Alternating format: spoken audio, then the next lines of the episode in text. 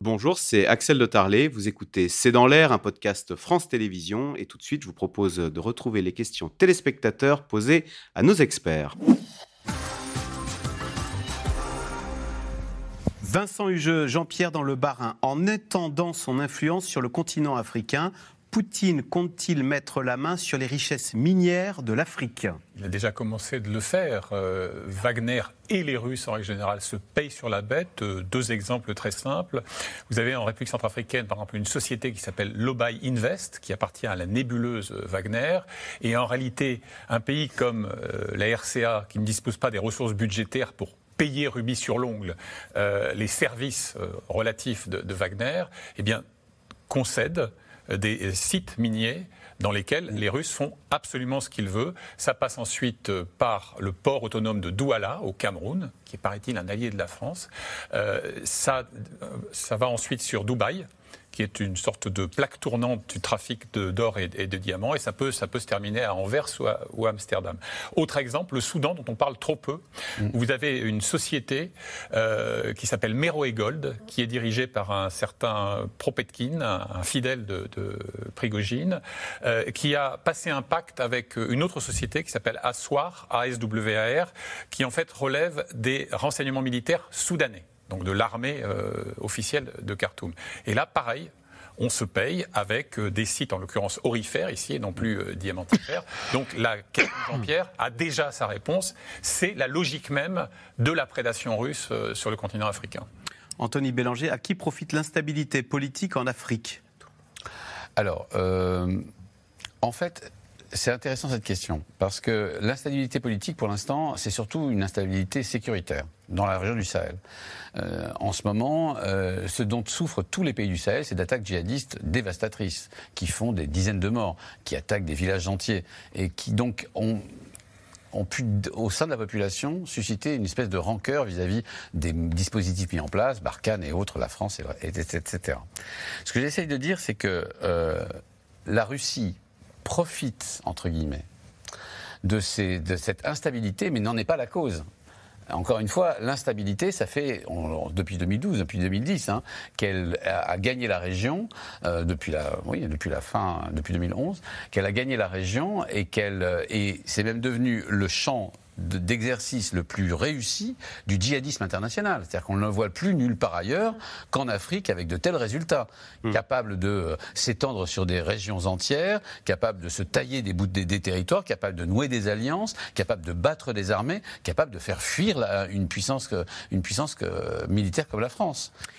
Euh, Général Patrick Dutartre, Michel en Belgique, les Occidentaux ne, ne sont-ils pas tout doucement en train de comprendre qu'ils ne sont plus les rois du monde?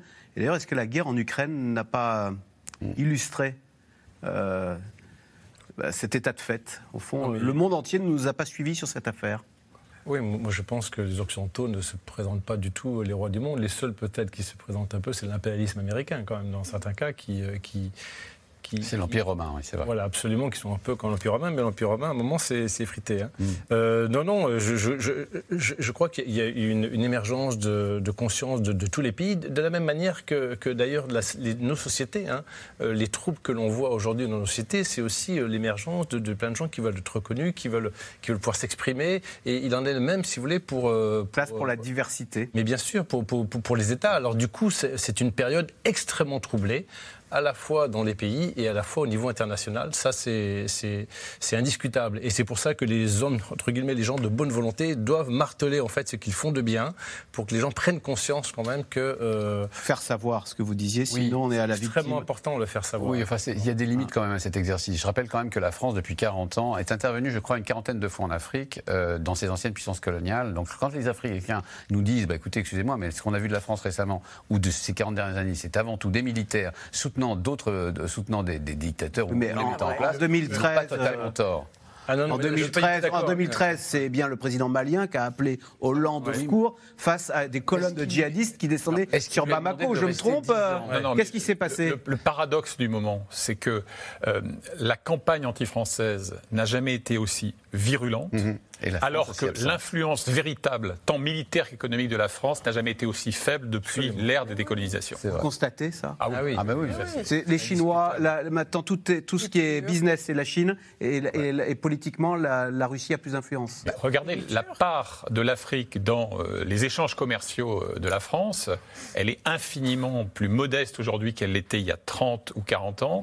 Et encore une fois, jamais la rhétorique francophobe n'a été aussi vigoureuse qu'aujourd'hui. Que peut obtenir Poutine des pays africains en échange de la livraison de céréales Des voix à l'ONU. Des votes, à l'ONU. des votes à l'ONU. Du grain, c'est céréales contre vote. Oui, En partie, oui. et beaucoup d'or pour payer euh, les Wagneristes.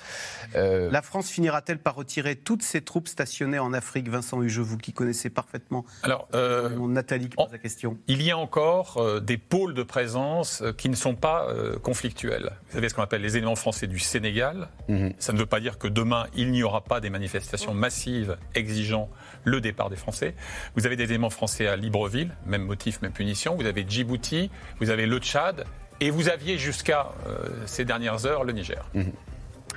Euh, Sait-on où est Prigogine et ce qu'il fait? On ne le sait pas. Il voyage beaucoup, il gère sa communication d'une main de maître. Ce qu'on sait, c'est que Vladimir Poutine et euh, Evgeny Prigogine ont réussi à sortir de ce qui était De une mutinerie.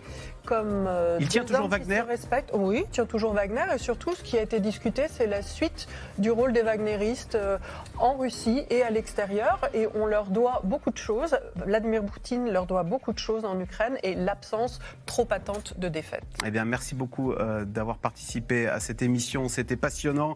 Rediffusion ce soir, 22h50. Et nous, on se retrouve demain pour un nouveau C'est dans l'air. Bonne soirée sur France 5.